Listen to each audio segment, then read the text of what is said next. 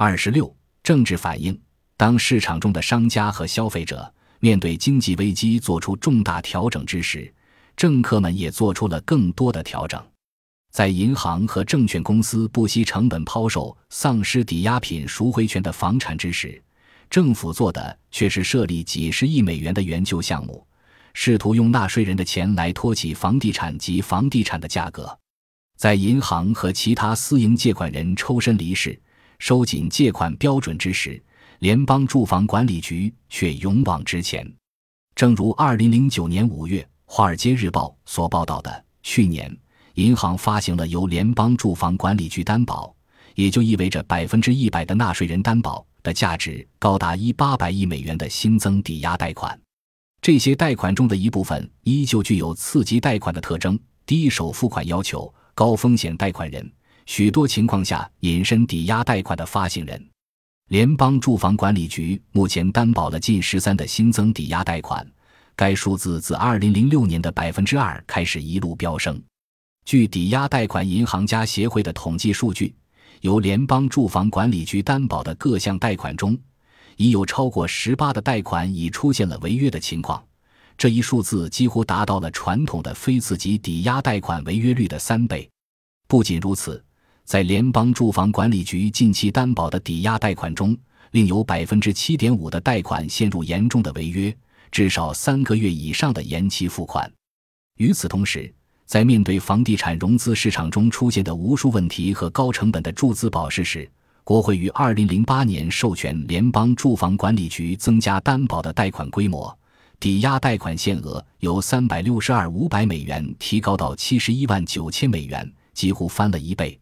由于绝大部分的美国公民均无力担负超过七十万美元的抵押贷款，因此此举大有强迫纳税人补贴大额抵押贷款人的嫌疑。更无论那些由联邦住房管理局资助的高风险的贷款案例。风险之一便是联邦住房管理局抵押贷款的首付款低于百分之四。而且，这还仅仅是诸多风险中的一个。正如《华尔街日报》所报道，理性来说，国会和白宫应当收紧联邦住房管理局背书的标准，尤其是应当彻底消除百分之一百担保。百分之一百担保意味着银行和抵押贷款借款人完全可以抛开所有顾忌，为了获取百分之二至百分之三的发现费而敞开大门，尽可能的发放联邦住房管理局担保的抵押贷款。而不顾贷款人是否有偿还贷款的可能性，《华盛顿邮报》报道，三月间，贷款人未偿还一次以上抵押贷款的数量是去年同期的近三倍。一家佛罗里达州银行所代理的联邦住房管理局所有的资产更是出现了高达百分之六十四的违约率。尽管对于受联邦政府政策影响的纳税人来说丝毫没有理性世界，但是。从那些给诸如抵押贷款借款人、房屋建筑商以及其他能够从放宽抵押信贷标准中受益的特殊利益团体摆出豪门盛宴的众选官员的利益角度上来说，则极尽合理。而且，官员们还无需付出任何政治性的代价。不论这样的政策已然构建起经济灾难，或是正在逐步构建起经济灾难，政客们转嫁责难的能力。正是他们能够肆无忌惮地推出这些增加纳税人风险、增加整个宏观经济风险的举措，而无需支付一毛钱的代价的原因所在。政府甚至威胁那些一度按时完成社区在投资法案下的各项既定目标，后来却按比例缩减高风险贷款的银行。二零零九年三月，一位美联储的官员宣告：“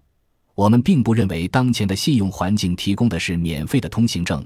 除非银行达到民权协会的要求，美国联邦存款保险公司对波士顿一间小银行东部里奇沃特储蓄银行给出了急需改进的评级。即便这间银行没有出现一宗丧失抵押品赎回权的案例，也没有出现违约的贷款。改进或许只能够推测为基于政府压力，从事各项将许多银行拉下水的风险贷款。